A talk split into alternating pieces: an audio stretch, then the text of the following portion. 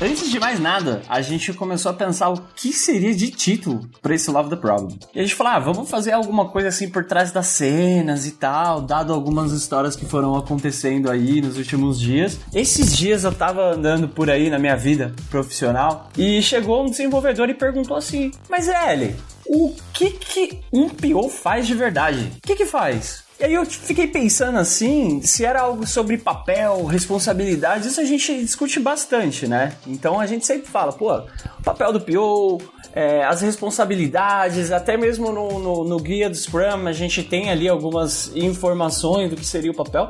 Só que ele falou, não, não é nada disso. O que, que tá por trás disso daí? Então, com essa pergunta, eu acho que a gente pode começar aqui no nosso Love the Problem. O que está por trás das cenas? De um Product Owner ou Product Manager. Solta a vinheta, Léo!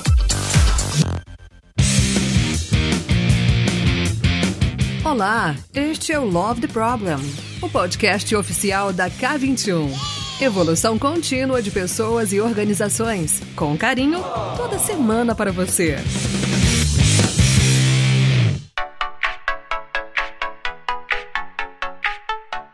Fala galera, bem-vindos a mais um Love the Problem. Vocês já viram o ZL lançando a braba aí na introdução. E você sabe, Zé, que eu sou um cara que vem do mundo do, do desenvolvimento de software, né? Então, se você me perguntar, Lula, o que, que você estava fazendo nesse horário, numa segunda-feira, às 15 horas, há 10 anos atrás? Eu provavelmente te digo que eu tava fazendo código. Eu tava sentado, tipo, o real mesmo, assim, ó, real mesmo, produzindo. Eu tava sentado com o Visual Studio aberto ali, ó, pipipi, papapá, e mandando a ver no código. E eu empatizo muito com essa pergunta Zé, que a, a pessoa te fez sobre o. Beleza, mas o que que faz? O que que faz mesmo, né? Alguém de produtos assim? Porque a resposta não é tão direta quanto essa, né? A resposta não é do tipo, ah, eu estava fazendo código. Porque quem é de produtos geralmente não tá ali fazendo código, mas tá fazendo quê, meu Deus do céu? É, hoje talvez eu já consiga responder, mas esse nunca foi meu cotidiano, esse nunca foi meu dia a dia. Por isso, Rodrigo Martins, o ZL, e eu convidamos aqui a Clara para falar também sobre essa vida, junto com o ZL que já viveu essa vida.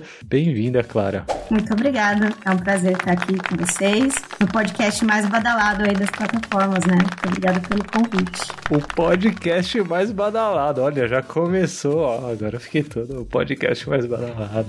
Clara Clara ou Maria Clara? O que você prefere? Eu vi o Z falando Maria Clara, já fica um pouco mais sério, né, a coisa? É, mais sério. Aí é só quando é, é algum problema mesmo, mas pode ser Clara. então, bem-vinda, Clara, bem-vinda. Obrigada, Lula.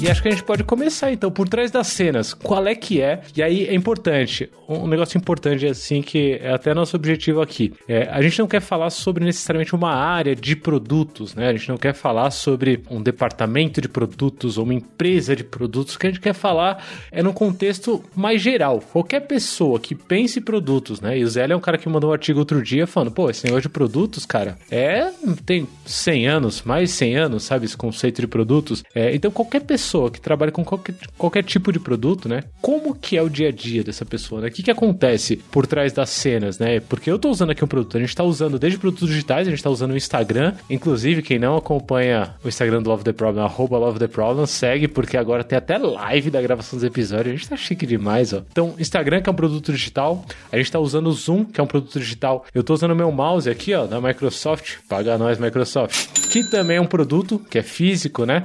Eu tô usando aqui um celular também, que é um produto físico. Então a gente tá falando produto geral. E aí eu quero saber a resposta, Zé. Você que trouxe a pergunta vai ter que trazer a resposta também. O que, que faz alguém de produtos no dia a dia, dado que não é código como eu fazia 10 anos atrás? E isso, deixando ainda mais explícito, quando a gente fala de produto, vou falar a mesma resposta que eu falei pra pessoa, pode ser? Manda, por favor. Boa. Então, uma pessoa já sabe a resposta. Já respondeu pra. Eu achei que você ia responder só no. Eu achei que você ia responder só no, no podcast. Você... A resposta pra ela foi, ó, ouve daqui duas semanas o Love the Frozen, você descobre. Foi. A primeira coisa que eu disse que não existe entrega de pessoa PO. Não existe entrega de pessoa dev. Não existe entrega de pessoa designer. Não existe entrega, entrega de pessoa QA. Existe a entrega que é o produto. Então, quando a gente fala sobre a entrega das pessoas de produto, é o produto final. Então, faz uma, uma analogia sobre um, um, um filme, por exemplo. Você tem ali um,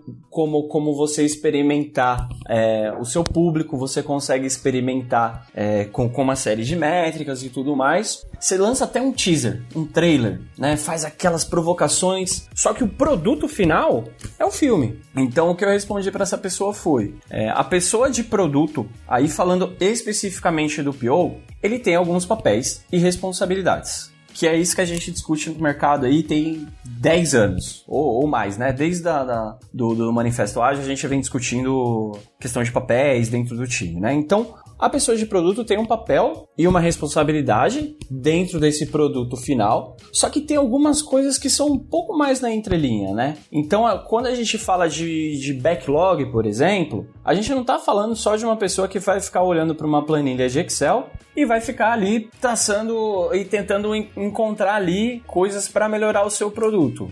A gente está falando de uma pessoa que ela vai entender o valor desse produto como um todo, né? Entender a curva de maturidade, se aquele produto está na fase de nascimento, se está na fase de crescimento, se está na fase de maturidade, se está na fase de declínio ou até mesmo o momento para matar aquele produto. A gente está falando de inovação, a gente está falando de, de entrega, a gente está falando de do como que a gente faz para resolver problemas no dia a dia. Então, cada coisa que a gente vai colocando no backlog são problemas que a gente quer resolver. E ora a gente tá com as pessoas desenvolvedoras, ora a gente tá com as pessoas designers, ora a gente tá com todas essas pessoas juntas. Então, o que acontece por trás das cenas assim de uma forma mais ampla e a Maria Clara vai entrar também um pouco mais nos detalhes, é que todo mundo trabalha em prol de um objetivo único. Então, esse objetivo único é onde a gente quer chegar lá, lá na ponta, né? Então, resolvendo dor de problema, alinhamento com stakeholders e conversando com pessoas, né? Vamos tirar os rótulos aqui porque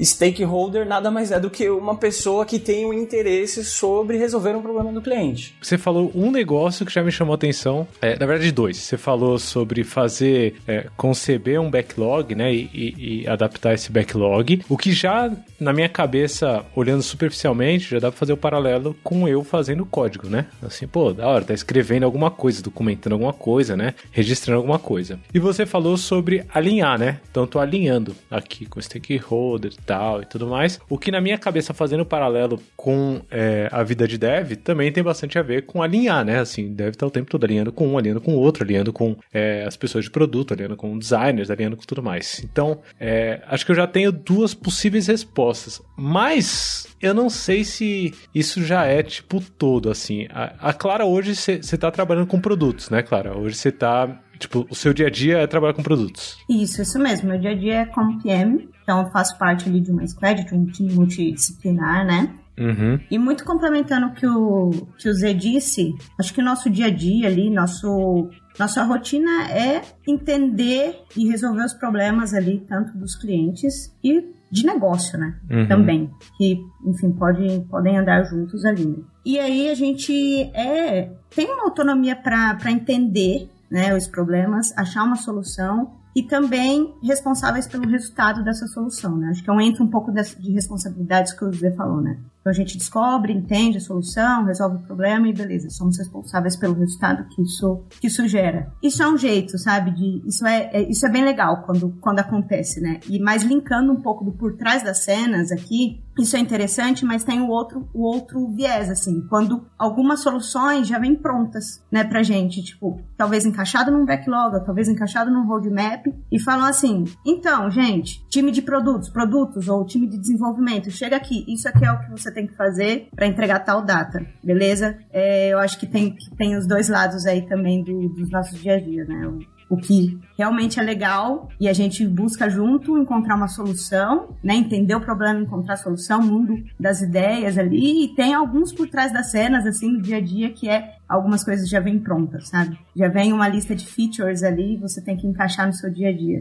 Eu tô fazendo dois paralelos aqui, Clara, bem interessantes. O primeiro é que eu frequentemente tento encaixar a pessoa que trabalha com produtos dentro de um padrão que não é o do trabalho do conhecimento. Então, quando eu falo sobre quem desenvolve software fazendo código ainda é uma perspectiva meio que industrial, né? Uma, uma perspectiva muito operacional, né? Que é do tipo, pô, o que você faz? Eu faço o código. Na verdade, não. Mas uma pessoa que desenvolve, ela é, é contratada para resolver problemas. E aí, eu acho que o principal, a principal quebra de paradigma, nesse caso, eu acabei de perceber que eu faço isso frequentemente quando a gente vai falar do dia a dia de alguma profissão, a principal quebra de paradigma é que, em sendo trabalhadores do conhecimento, é, a gente é pago muito mais para pensar do que para ficar fazendo, né? E acho que essa, quando você começou a falar, o Zé falando e tal, eu acabei de me dar conta disso. Eu falei, putz, eu tô tentando encaixar tarefas dentro do dia a dia, quando no, no final, se você paga uma pessoa para pensar produtos, uma pessoa para pensar em engenharia de software, uma pessoa para pensar, você está pagando para a pessoa pensar e aprender e entender. Então, a maior parte do tempo dessa pessoa deveria ser pensando. E aí, esses alinhamentos que o Zé falou, por exemplo, é, no final não são só alinhamentos, né? não são status report. Esses alinhamentos são muito mais para a gente pensar junto com pessoas que têm outras competências, pessoas que têm outras perspectivas, né? pessoas que têm outras habilidades. Esse, para mim, foi já o primeiro boom assim que deu na minha cabeça, cara. Você começou a falar, eu tô tentando encaixar um tarefismo, sabe, na coisa. Tipo, ah, o que, que você faz por trás das cenas? Qual que é a tarefa que você faz, sabe? O que, que, que, que você tá apertando na tecla? Você não é pago para digitar, sabe? Não é pago para digitar backlog, não é pago para digitar cronograma. É, é pago para pensar e conseguir chegar no resultado a partir desse pensamento. A segunda coisa que me veio como insight, e muito derivado disso em cima do que você falou perfeitamente, claro, é que a ideia de discover e delivery, ela não se aplica só, talvez, ao ciclo ao ciclo do time, né? A cadência do time. Então, o que é discover? Discover é quando a gente está investigando é, quais opções seriam legais da gente fazer. O delivery é o momento em que eu me comprometi com uma opção e eu preciso de fato entregar essa opção. Esse padrão que muitas equipes usam dentro do seu fluxo de trabalho, né? Então tem várias etapas de discover, tem várias etapas de delivery. Então vai discover, delivery, discover, delivery, por aí vai. Esse padrão, ele talvez se aplique ao dia a dia da pessoa de produtos por trás das cenas também. Porque é mais ou menos o que você falou. Tentei encaixar o que você falou nisso, acho que faz sentido. Se você é uma pessoa que é, é, é paga para pensar e para conceber né, e, e, trabalho do conhecimento, você quer dedicar uma grande parte do seu tempo para discover, né? E essa é a parte que você falou que é divertida, né? Então, putz, tô pensando em soluções para problemas reais. Mas o delivery, mesmo para pessoa que é de produtos, que não vai estar tá ali codando, né, não vai estar tá ali fazendo código, o delivery ele também faz parte da rotina de produtos, porque é, a data que a coisa vai sair e se vai sair na data, se não vai, se vai ter que antecipar, se vai ter que postergar e como vai sair, se vai ter isso, se vai ter aquilo, os trade-offs dessa parte de delivery também faz parte da vida de produtos que é a parte que você falou que é um pouco mais chata, porque você é trabalhadora criativa, né? Você quer criar e por aí vai. Vocês acham que eu fui muito longe, principalmente nessa analogia de discover e delivery pro dia a dia de alguém que quer de produtos? Porque o que eu tô descobrindo aqui por trás das cenas, o que acontece é muita criatividade rolando, muito aprendizado rolando, muito pensamento, né? Muita massa cinzenta aí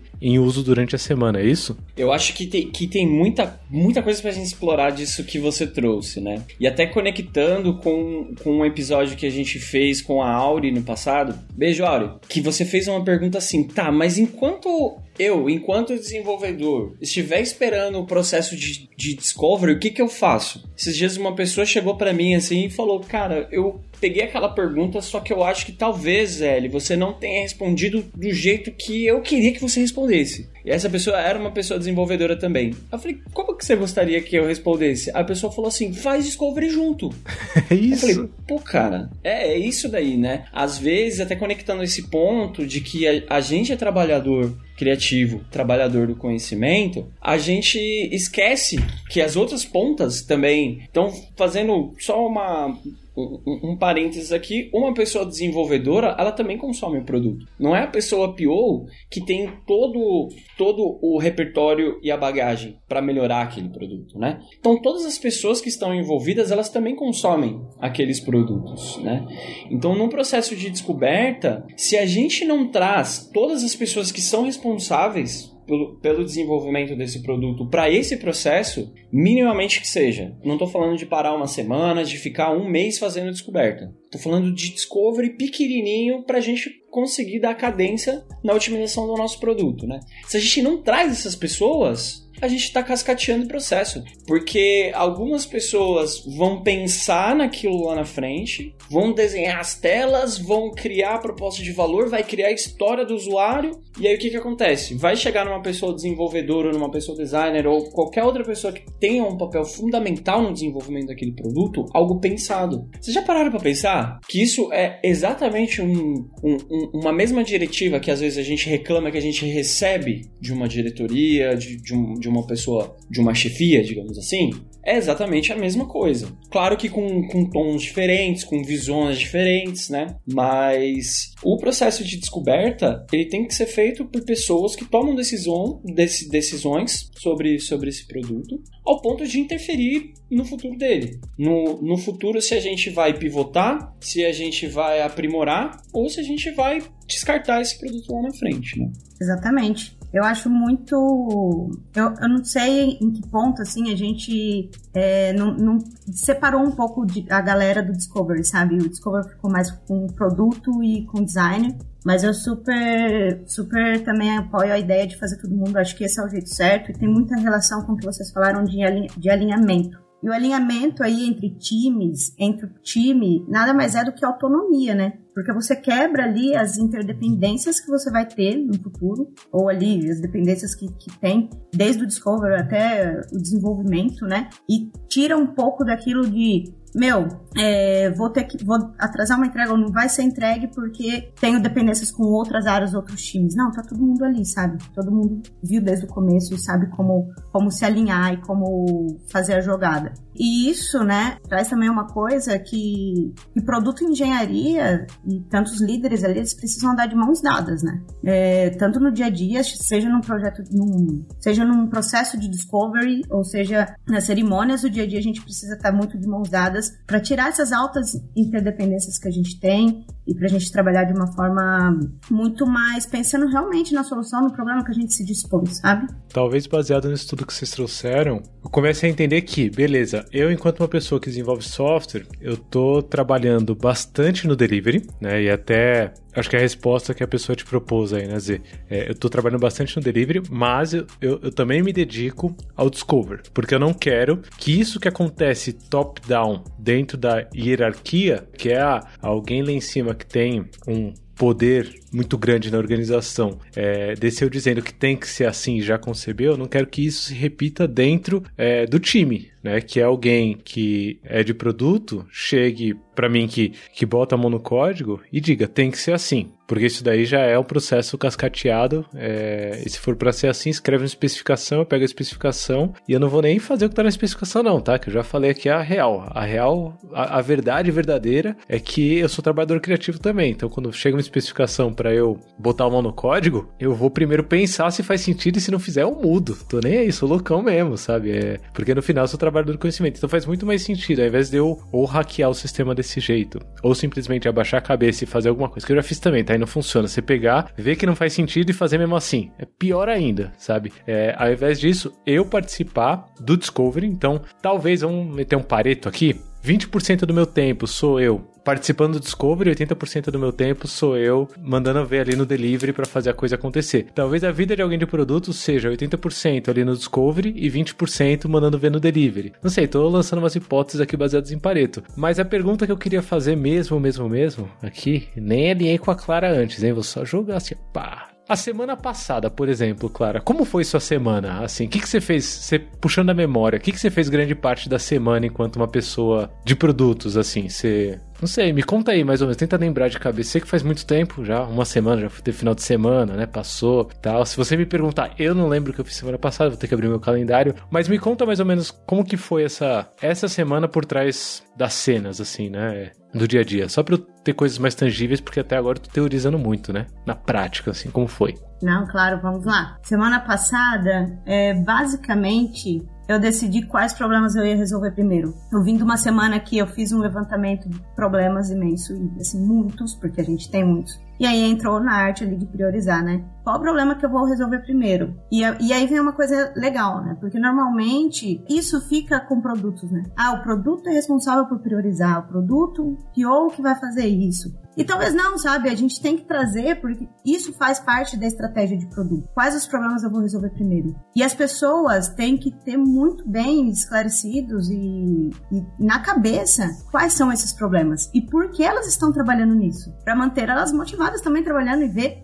enfim, e, e, se envolver, né? Igual você trouxe, né? Não é porque a gente escreve uma coisa, olha, vamos fazer isso, vamos trabalhar nesse problema, que você precisa pegar isso e desenvolver e sem questionar. E aí não só na hora, não só levar o problema nessa fase, mas envolver antes ali, então, qual problemas que a gente vai começar. E eu basicamente fiz isso a semana passada e com todo o time. Então eu tô Nesse momento, estou montando um time, tá todo mundo muito novo ali na squad, tá todo mundo bem envolvido nessas questões dos problemas, para ter na cabeça de todo mundo internalizado mesmo, e aí a gente colocar a mão na massa, pensar num discover que é a solução e todo mundo entregar e ser responsável por essa entrega. Demais, que demais. E, e se você não faz isso, a coisa desanda. Assim, eu já participei de, de várias histórias, assim, vários, vários rolês em que a coisa só, só chegou e falou: não, é isso daqui mesmo, é certeza. A gente falou, pô, mas não, não é melhor dar uma fatiada, uma priorizada. Não, não, não. É isso daqui, só faz. E esse só faz aí sabe qual é o resultado, né? Já avisei que vai dar merda isso. E Lula, eu, eu ainda acrescentaria um ponto. Se você não leva, eu, eu antigamente falava se você não leva um plano, o plano chega até você. E como esse plano ele é sempre contínuo, e a gente ama o problema. Então o que, que eu diria agora? Se você não leva, não leva os problemas, os problemas vão chegar até você. E aí eu acho que esse descompasso que a Maria Clara trouxe pra gente sobre algumas disciplinas dentro do produto, né? Então, quando eu falo disciplinas, é o próprio papel do, do, do, do Product Owner, né? Da pessoa Product Owner, de design, de, de engenharia, tecnologia, né? Desenvolvimento, pessoa desenvolvedora. Então, esse, esse próprio descasamento de uma dessas disciplinas a pessoa vai puxar para o seu ponto mais forte. O produto, ele é a gestão, né, de estamos cansados de saber, negócio, tecnologia experiência. Então, sempre que há uma disparidade de uma das disciplinas dentro do produto, então tecnologia puxa para o lado de tecnologia, experiência para o lado de experiência, negócios para o lado de negócios. E aí o que, que acontece? As pessoas que têm lideranças formais ou lideranças informais dentro desse, desse time, ela acaba vivendo num cenário onde ela fica no meio de um, de um, de um conflito muito grande de interesses, né? Então, a paridade entre todo mundo com um, um interesse em comum em relação a um, um produto, ela é essencial para que o time de produto dê certo. E dentro a isso, a gente tem algumas técnicas de, de priorização. Então, por exemplo, esse ponto que, que a Clara trouxe, de trabalhar, de, de olhar ali o problema, desse problema compor um, um plano, um roadmap com métricas, objetivos e desafios, né? A fim da gente conseguir manter essa paridade nas, nas disciplinas, nas disciplinas que entregam um produto. Se não há paridade, vai acontecer aquilo que você falou, Lula. Então eu vou receber uma coisa e vou falar, meu, isso daqui não faz sentido, vou fazer outra coisa, porque eu sou trabalhador do conhecimento. E você puxou num ponto aí, você usou uma palavrinha nesse final que a gente ainda não falou, Zé, e aí eu vou puxar da Clara também. A Clara é a instância da vida real aqui, né? Hoje, assim. Eu e o Zé, a gente tá falando bastante das experiências e tudo mais, é, mas hoje o nosso dia a dia, se a gente for falar por trás das cenas, a gente vai falar do por trás das cenas de consultoria, né, Zé? A gente tá aqui muito entregando consultoria, educação pro mercado, é o que a K21 faz, é, concebendo produtos também, mas uma perspectiva da K21, né? Os nossos serviços serviços, os nossos produtos da K21. É, mas eu quero puxar da Clara aí é, é, essa palavrinha mágica que você falou, Zé, que eu acho que também deve tomar bastante tempo nessa vida de trás das cenas, que é métricas. Né? Zé falou, pô, métricas, né? Tem, a, a Clara falou bastante de, de um, um plano, né, de você priorizar, entender o que, vai vir primeiro, o que vai vir depois e conseguir se ater ao problema que está sendo resolvido. Mas eu acho que essa parte de métricas também é, é frequentemente negligenciada por organizações que desenvolvem produtos e, como consequência, acaba sendo negligenciada também por muitas pessoas de produtos, porque estão dentro dessas organizações que são sistemas que, que não olham isso. E aí eu vou trazer como exemplo aquela semana em que a gente se conheceu. Você lembra? Oh, Bons tempos, hein? Que ano que foi? 2017? 16? 16 anos, 16. 2016, olha que saudade, meu Deus do céu. Aquela semana que a gente se conheceu, Zé, em 2016, lá em Istambul, lembra? Istambul. Não foi em Istambul, não, gente. Quem tá vendo não foi em Istambul. Aliás, eu adoro Istambul, mas o time que o Z trabalhava chamava Istambul dentro de uma organização maior. É, era no Istambul, né, Zé? Então não tô, não tô viajando, não, né? Isso, era Istambul. Tá fazendo assim, sim, ó. Istambul, Istambul. Então me lembro bem. E a gente foi rodar um, um Evidence é, para quem não conhece Evidence, digita aí no Google evdnc.org, que aí vai estar tá lá detalhado o Evidence, ou entra no nosso backstage, k21.link barra Love the Problem, que vai ter no card desse episódio aqui mais detalhes sobre o Evidence. O Evidence é basicamente uma semana que é, a K21 acompanha uma ou mais equipes com a gente fazendo sprints diários. Então, começou o dia, a gente planeja o que a gente vai fazer, acabou o dia, a gente tem alguma entrega. E se não tiver entrega, tudo bem, porque a gente vai refletir sobre isso numa retrospectiva para no dia seguinte tentar de novo, de segunda a sexta-feira, a gente nesse, nesse sprint diário aí, né? E aí o Z era Product Owner do Istambul me lembro bem. Assim, o Zé era Product Owner de Istambul. E eu lembro que ele foi, assim, um Product Owner excelente durante essa semana. E aí, enquanto a galera tava no delivery, de segunda a sexta ali, né, durante o dia, enquanto a galera tava no delivery, o Z tava muito nesse 80-20 que a gente falou. Ele tava, eu me lembro, 80% do tempo é, tentando priorizar, como a Clara colocou aqui que ela tava fazendo semana passada é, no contexto dela atual. Ele tava tentando fatiar qual era o problema que a gente ia pegar primeiro, porque é problema que não falta, né, nesse mundo. Então ele tava tentando, pô, é esse problema, é aquele tudo mais mais. E ele tava levantando métricas. E eu lembro que já no primeiro dia, não lembro se foi na segunda ou na terça, eu devo ter essa foto em algum lugar. Ele foi lá e imprimiu uns, uns papel sulfite, assim, uns A4 grandão, com as principais métricas que a gente ia perseguir. E ele colou na parede, assim, ó. Tipo, no, no, no final da review do primeiro dia, assim, ele foi lá e colou na parede. Galera, ó, se a gente conseguir entregar essa fatia que tá priorizado, a gente vai impactar em tanto dinheiro assim, ó. E pai, tantos usuários e tanto e trouxe o funil e pá. Eu falei, caraca, esse maluco é bom, hein? Um dia eu quero trabalhar com ele. Então essa parte de métricas, hoje é sucesso, né? Consegui. Mas essa parte de métricas, Clara, ela já faz parte de fato do dia a dia com uma pessoa de produtos e ela consome esses 80% de trabalho criativo. É, ela não faz parte do dia a dia de produtos hoje porque você está tendo que resolver problemas que não são tão objetivos, ou ela faz parte do dia de produtos, mas você considera ela mais dentro dessa fase de delivery do que de discovery, assim. Então, pergunta difícil, hein? Métricas, como que é no dia a dia Difícil. por trás das cenas? É, faz parte do dia a dia, sim. Eu acho que é uma das grandes dores também das pessoas de produtos, assim. É, eu vejo muita gente me perguntando é, que métricas usaram, como eu uso métricas, como que você faz. E aí, isso é interessante, né? Porque é, se tornou um assunto muito muito pauta, assim, né, no dia a dia do, um time de produtos, ou das pessoas de produtos. E aí eu acho que você trouxe um, um exemplo do, do Z, né, de que ele trouxe para validar um sucesso de uma fatia, e também eu gosto de usar e trazer o exemplo de usar métricas e, e números ali para invalidar hipóteses. Por quê? Hoje a gente está ali no dia a dia lidando com mil problemas né? Muitos problemas, muitos problemas. E uma das coisas legais ali da estratégia de produto é você saber dar foco e dizer não.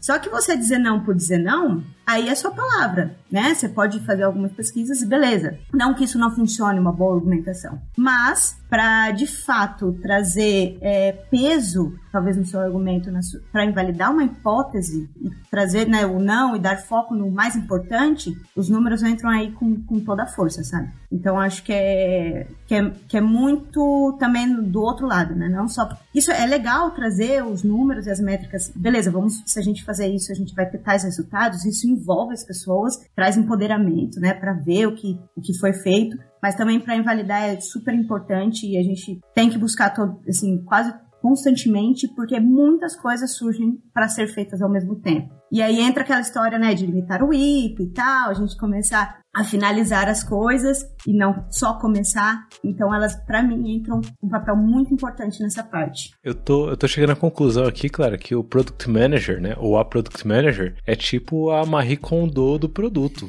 Assim, tipo, é, tá, tá, ali durante a semana, né, pegando a sua semana passada e isso que você trouxe sobre métricas para invalidar coisas, é, é quase você pegando, assim, cada probleminha, você pega o problema assim, ó, e fala, deixa, deixa eu me conectar com ele. Sparks Joy né? Ele, ele me traz é, uma sensação boa, putz, não traz. Então, beleza. Então, preciso correr atrás para ver se ele é útil mesmo ou não. Ele vai fazendo quase que esse inventário, né, do, do, dos produtos para casa ficar organizada, porque uma casa desorganizada não vai entregar produto bom, provavelmente, né? Se é, as ideias estiverem bagunçadas, se os problemas estiverem bagunçados, se você não tiver prioridade do que é mais importante, do que é menos importante, e se você não tiver algum embasamento é, do tamanho desses problemas, do quanto eles impactam, do quanto eles não impactam, dificilmente vai sair alguma coisa dessa equipe. Faz sentido essa analogia com Marie Kondo? Marie Kondo do, time. Faz todo sentido. A gente tem que saber também desapegar um pouco, né? Dizer não e não,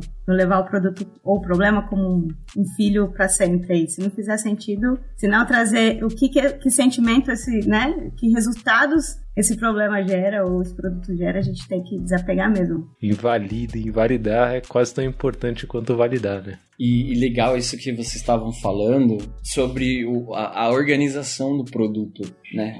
A, a Marie Kondo, não, acho que eu não sei falar igual o, o Lula assim, com esse, com esse sotaque. Eu também não, meu, meu japonês, meu japonês é pífio, é pífio. Eu falo um monte de coisa direto, Kaizen, Marie Kondo, até nome de loja, né? Tem a, falo Miniso, aí alguém já fala, é Miniso, falo, tá bom, o japonês é meu forte. Então, mas é o uso que define o produto, né? Tá aí, então é Miniso, aqui no Brasil é Miniso. A gente, da forma como a gente fala, no final vai ser a forma que vai ficar, que é a maioria, né? Um parênteses, rapidinho, um parênteses interessante. Um dos clientes da K21 é a ADO, que é a, a dona do grupo da Leroy Merlin, né? É, e aí já fui dar várias vezes treinamento lá na França, né? E aí chegando lá na França, todo mundo fala Leroy Merlin, né? Leroy Merlin, Leroy Merlin. E eu tô nem aí quando eu vou contar as histórias assim, porque eu não falo francês, né? Então eu vou contar as histórias lá, é tudo em inglês, né? Os treinamentos e tal. E eu tô nem aí, eu meto Leroy Merlin mesmo, Leroy Merlin, porque na Leroy Merlin, porque, cara, pra mim, a minha perspectiva, o uso, o meu uso enquanto cliente é como Leroy Merlin, não como Leroy Merlin. Inclusive, um abraço pra todo mundo que entende português e tá aí na, na Leroy, né? Galera, muito gente boa da Leroy, ADU, saudades, Gwitch,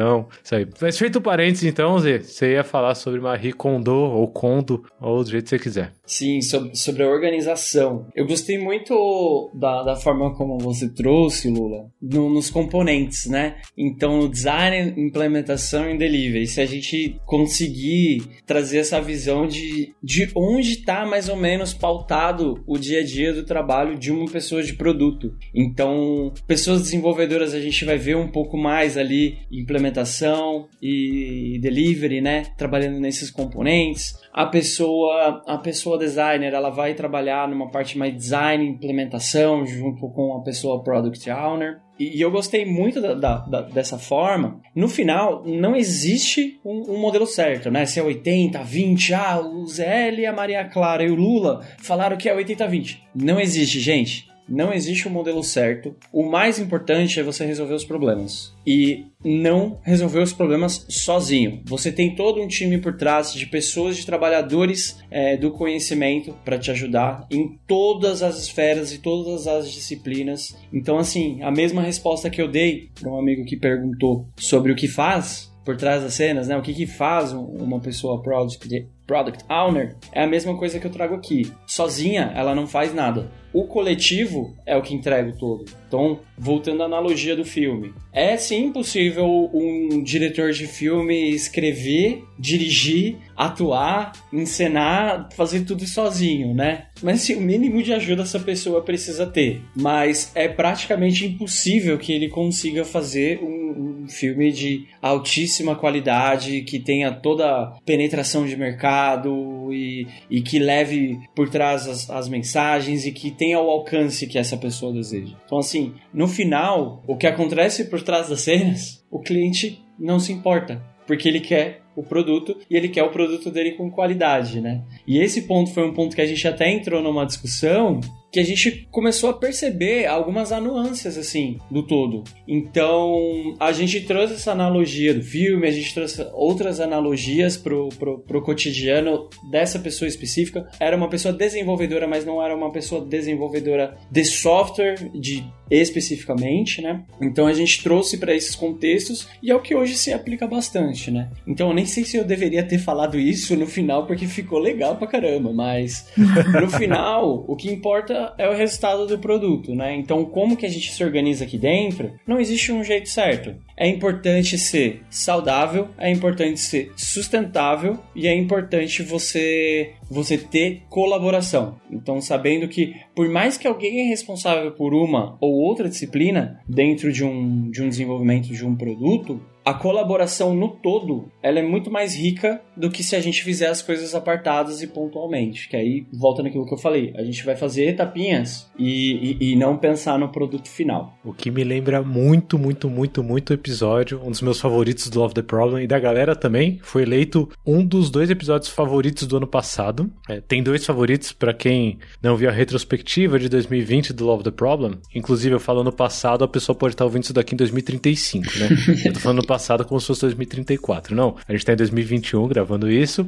No ano passado, 2020, a gente fez uma retrospectiva e a gente teve dois episódios favoritos. Um é o último dos problemas, que é um episódio off-topic que é muito bom, assim, muito bom. Se você não ouviu, ouça o último dos problemas. Mas é, esse seu comentário, Zé, me lembrou muito o episódio é, sobre pensamento sistêmico. Se eu não me engano, é o episódio 11 do Love the Problem, com Alison Vale. É, que é essa ideia de, beleza, você pode se organizar ali, cada um fazer um, uma coisinha e tudo mais, mas o ponto principal está no todo. E o todo, ele não é dado pela soma das partes. O todo é dado pela, pela interação entre as partes. Então, como as partes interagem é o que vai influenciar no resultado final. E acho que é meio que isso que você está trazendo, né? Você e a Clara estão trazendo muito isso, que é do tipo, pô, legal, a Clara falou, ó, eu faço isso, eu faço aquilo, eu fiz isso, eu fiz aquilo, mas o que mais importa é como isso que eu faço interage com o resto, como que a relação entre eu, enquanto pessoa de produtos, com as outras pessoas gera um resultado que impacte o todo. E aí eu queria trazer, nada combinado também aqui, mas eu queria trazer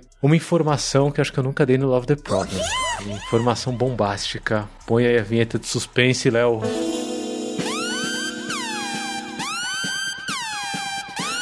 Informação bombástica. Eu atualmente faço parte de uma equipe de produtos.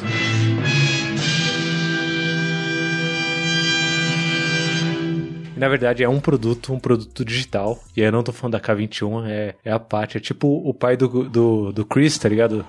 Do Everybody Hates Chris. Tipo, tenho dois empregos. Hoje eu trabalho com o Slice. Pra quem não conhece Slice, digita aí no Google, vale a pena, hein? Ó, propaganda, né? Fazer o jabá aqui, ó.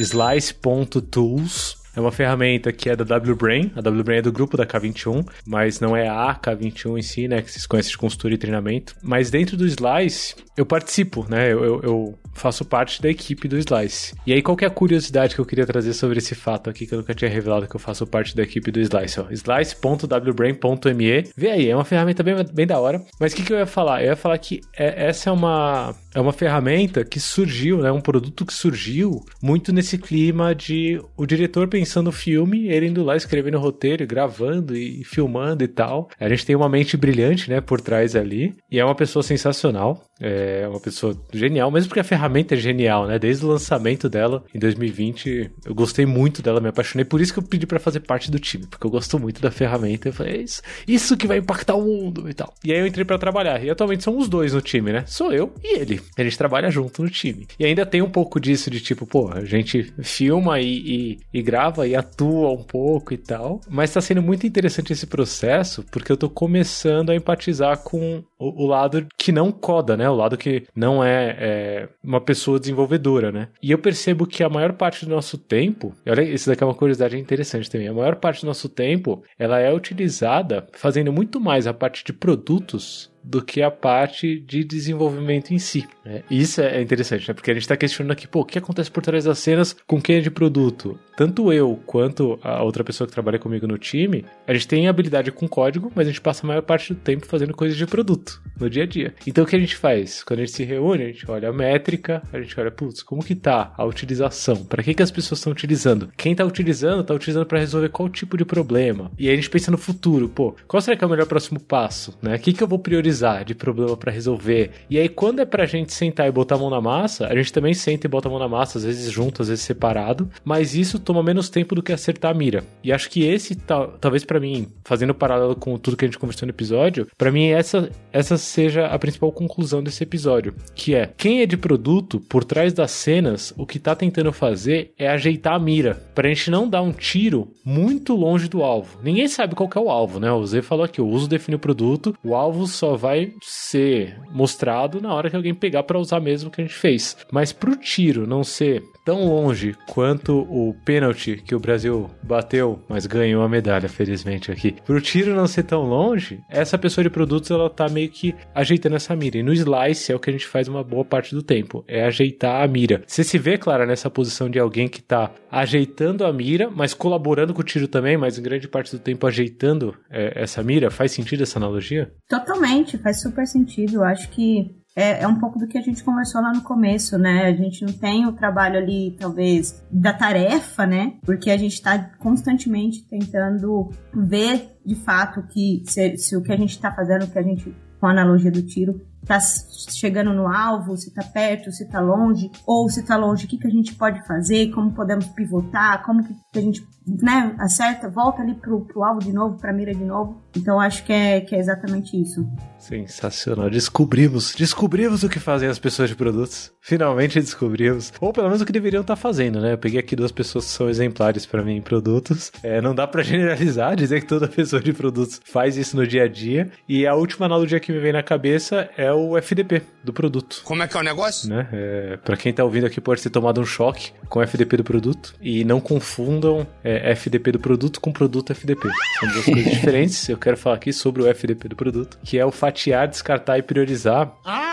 Agora eu entendi! Que no final acho que é muito do que eu ouvi aqui durante o episódio inteiro, né? Assim, a gente vai para lá, vai para cá, vai para cá, vai para lá, só que no final, uma pessoa de produtos está o tempo todo tentando se apaixonar pelo problema, e cá estamos no Love the Problem, né? Bem-vindos, para quem não conhece o Love the Problem. Esse é o centro da, de quem trabalha com produtos, né? É se apaixonar pelo problema, entender qual é o problema que vai ser resolvido, e aí, em cima disso, fatiar isso em coisas menores, mais entregáveis e mais tangíveis, descartar, como Clara bem colocou colocou aqui, a gente passou por isso, fiz até a analogia da Marie Kondo, e priorizar, que é exatamente o que Clara estava fazendo a semana passada, é, usando a inteligência coletiva, usando as diferentes perspectivas, usando o, o alinhamento com o resto da equipe é, para fazer isso. Então, fatiar, descartar, priorizar, daí se abre todo um, um universo que tem alinhamento com stakeholders, que tem backlog, que tem métricas, que tem expectativas, que tem é, entender como que tá a vida real, né? A Clara falou, pô, vê se tá indo no alvo, se não tá, e aí às vezes você precisa talvez sair do, do prédio, né? Como diz o. Como que chama o mano do Lean Startup mesmo? É o Eric Ries. Eric Ries. Eu sabia que era Eric, eu ia falar Eric Evans, mas Eric Evans é o cara do DDD, é outro rolê que inclusive a gente precisa marcar um episódio algum momento aqui sobre DDD. Alô, Rafa Cáceres, se você estiver me ouvindo, me chama aí pra gente marcar, que eu sei que você tava estudando com a galera da Thaler aí. DDD Eric Ries, The Lean Startup. Sensacional. E no final, Lula, isso que você falou de fatiar, descartar e priorizar é o que o PO faz. Só que tudo por trás disso daí esse é o triatlon do PO, né? Então são é nadar, pedalar e correr do PO. Da, da pessoa de produto, vou dizer assim, né? Que pode ser Product Manager ou qualquer outra nomenclatura que, que vocês usem por aí no mercado. Mas esse triatlon do PO, da, da pessoa de produto, ah, eu corrigi, falei errado de novo. esse triatlon da pessoa de produto, o fatiar, descartar e priorizar, ele é um resultado de uma série de ações que acontecem por trás. Porque não adianta você fatiar bem se você não priorizou a coisa certa. Não adianta você fatiar muito bem se aquilo deveria ter sido descartado, se você não deveria nem estar tá fazendo aquilo porque não traz valor. Não adianta você priorizar bem se você não fatiou e você não vai atender ao time to market. E não adianta você não descartar, porque, igual a gente diz, ideias valem centavos, um centavo a dúzia. Se o, o trabalho do PO ele é mais de descarte, às vezes, do que priorizar. Porque priorizar, você está priorizando uma coisa, que é aquela coisa mais importante, seu cliente mais importante. Agora, descarte são 800 ideias. E quando a gente faz isso continuamente, a gente cria um backlog de problemas, a gente cria, a gente pode chamar backlog de problemas como roadmap, pode chamar backlog como plano, planejamento, como que você quiser, mas se partir do problemas e métricas que dizem que aquele problema existe e a partir daí você começa o seu processo de descoberta, você está no caminho certo. Sensacional. Eu já imaginei aqui, ó, vou te chamar para parear nisso, hein, Zê? É um diagrama de, de Venn, né? Diagrama de Venn é aquele que tem círculos e a intersecção entre círculos, né? Um círculo fatiar bem, outro círculo priorizar bem e outro círculo descartar bem. E a gente colocar o que acontece quando tudo é feito junto, né? Que é o resultado positivo, que é o tiro no alvo. Mas o que acontece quando um é feito e o outro não é, que é mais ou menos o que você, o que você colocou aqui, né, Zé? Tipo, se você fatiar bem, mas não priorizar bem, dá nisso. Se você é, fatiar bem, priorizar bem, mas você não descartar bem, acontece isso. Dá pra gente preencher esse diagrama bonito aí, ó. Já, ó, aí, ó, aí, ó. Já dá pra gente, ó, ir preenchendo com insights dessas intersecções. E já viram um episódio, já viram um episódio. Já viram um episódio facilmente, né? O FDP, vai ser o FDP. Vai ser o episódio do FDP, certo? Fatiar, descartar, priorizar. Vamos cair nessa, fatiar, descartar, priorizar. Pra gente ir pros finalmente aqui, pra gente finalizar esse belo episódio, eu queria saber que recomendações vocês dão aí para quem tá dentro dessa jornada. E aí pode ser recomendações desde o que ler, o que ouvir, ou o que fazer, ou sei lá, qualquer recomendação é muito bem-vinda. O que vocês dariam de recomendação pra galera que tá nessa jornada de produtos? É, vou dar uma recomendação, acho que não é tão, tão na prática, assim, né, do que a gente falou, FDP, mas é algo que, que falaram para mim lá no comecinho e eu guardo até hoje, e o Zé tocou nesse ponto hoje, que é ninguém está sozinho. E um gestor me disse isso nos meus primeiros dias como pessoa de produto. E ele falou assim: você não está sozinha. E isso fez tanto sentido no momento ali que eu tava, que era, né, de, de, descobrir o problema, de entrar num time, de entender o que é produtos. E fez muito sentido eu carrego hoje, sabe? Eu não tô sozinha, acho que construir produto, trabalhar com produto é colaboração mesmo, é entre times. Gestor tem que estar tá ali é, ajudando, ensinando, sempre trazendo melhorias ali, aprendizados. Então, trabalhar com produtos é trabalhar com pessoas e ter muita colaboração. Então, eu acho que a minha minha dica ou a frase que fica para mim, assim, para as pessoas que trabalham com produtos é: você não está sozinho, ou você não está sozinho, né? Sempre você vai estar ali com todo mundo e isso é o mais legal. Sensacional, claro. E se tiver sozinho também, se estiver sentindo muito sozinho, atualiza o LinkedIn aí e tal, faz os contatos, cola no evento, porque trabalhar sozinho não faz sentido, né? Dentro do trabalho do conhecimento, colaboração, essência sensacional, claro. Uma salva de palmas para Clara. Obrigada. Z, dicas, recomendações aí para quem tá nessa jornada? Cara, o que que eu posso falar depois do que essa mulher falou? eu acho que tem um ponto, assim, de tudo que ela trouxe eu daria só um centavo meu ali na, na falar para acrescentar, para iterar, de é a gente praticar mais. A gente não está sozinho e a gente precisa praticar mais as coisas. Então a gente sabe que tem muita leitura boa no mercado, a gente sabe que tem bastante cursos, bastante treinamentos, a gente sabe que tem bastante informação. Só que se a gente consome essas informações e não aplica, ela vira desperdício. Então é igual a comida estocada, o Lula pode falar de uma forma bem melhor do que eu aqui sobre, sobre aging. Mas se a gente não aplica, aquele conhecimento que a gente tem, ele fica estocado. Então, para tudo que vocês fizerem, independente se você lê um livro muito grande, tenta puxar um pedaço. Isso daqui é uma prática já iterada de alguma, de alguma coisa que a gente estava lendo, que a gente estava aprendendo. E com isso, você vai saindo dessa, dessa zona. Quer dizer, não sei onde que você que você estava, falei, eu ia falar zona de controle, né? Não outro tipo de coisa. Mas com a prática, você sai dessa zona de, de controle e às vezes é uma, um, uma zona que você espeta ali e fura aquela bolha, né? Então você não está sozinho e o quão possível pratique mais as coisas que você que você absorve no seu dia a dia. Tem muito a ver, inclusive, com o triatlo, né? Que você trouxe aí. Você não vai ser um, o melhor triatleta do mundo só lendo sobre só lendo sobre triatlo, natação, corrida e bicicleta, né? Exatamente. É preciso botar nesse caso o corpo na água, é preciso botar a bicicleta para rodar, é preciso correr. Então é preciso praticar. Nem só de prova, né? Eu usando o exemplo do triatlo, nem só de prova vive o triatleta. É preciso treino. É esse treino e, e, também o estudo junto. É muito doido. Essa analogia ficou muito boa, porque é, você, com certeza, você vê vídeos sobre os esportes, né? Pra quem não sabe, o Zé é triatleta, né? Nosso Rodrigo Martins aqui, o triatleta da K21 é ele. É, então ele com certeza estuda, mas pratica, pratica, pratica, treina, treina, treina, compete, compete, compete e tal. Sensacional. Em ritmo de Olimpíadas, né? Ó, vai começar para Olimpíadas aí. Em ritmo de Olimpíadas a gente fecha esse episódio. É isso aí. E quero muitos likes pra K21 me patrocinar e quem sabe eu já não, eu não vá pra próxima Olimpíada, né? Aí, ó, tá vendo só? Patrocina o ZL aí, K21. Meu Deus do céu, 2024 Paris. Brasil! É Z na cabeça, meu Deus do céu. Tem que ser no Pentathlon, Z. Aí é tenso, hein? 10. 5, quantos são Pentathlon? 5? 5, né? 5. É. Tá Funciona.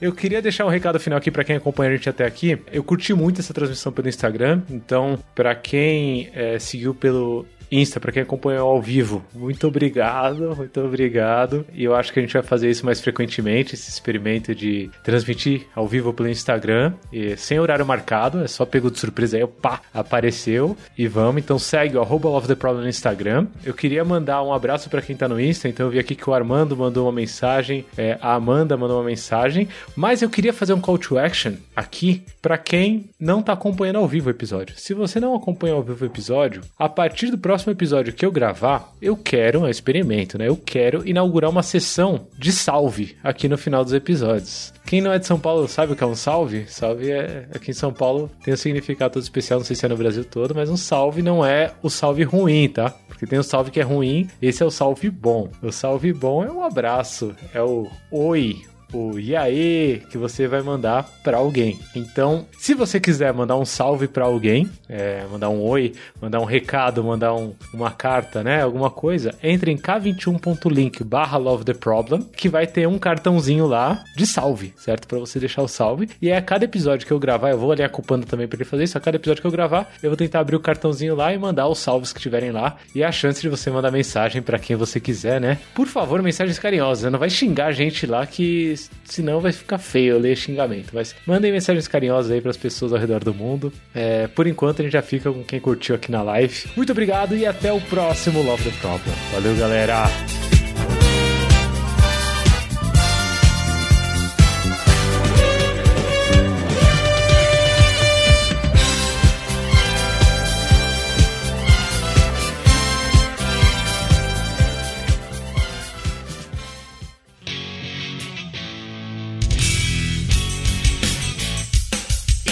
Este foi mais um episódio do Love the Problem, o podcast oficial da K21. Se você curtiu, compartilhe, inscreva-se no seu agregador de podcasts favoritos e espalhe conhecimento por aí. Procure por Love the Problem nas redes sociais e deixe seu comentário ou sugestões. Até o próximo!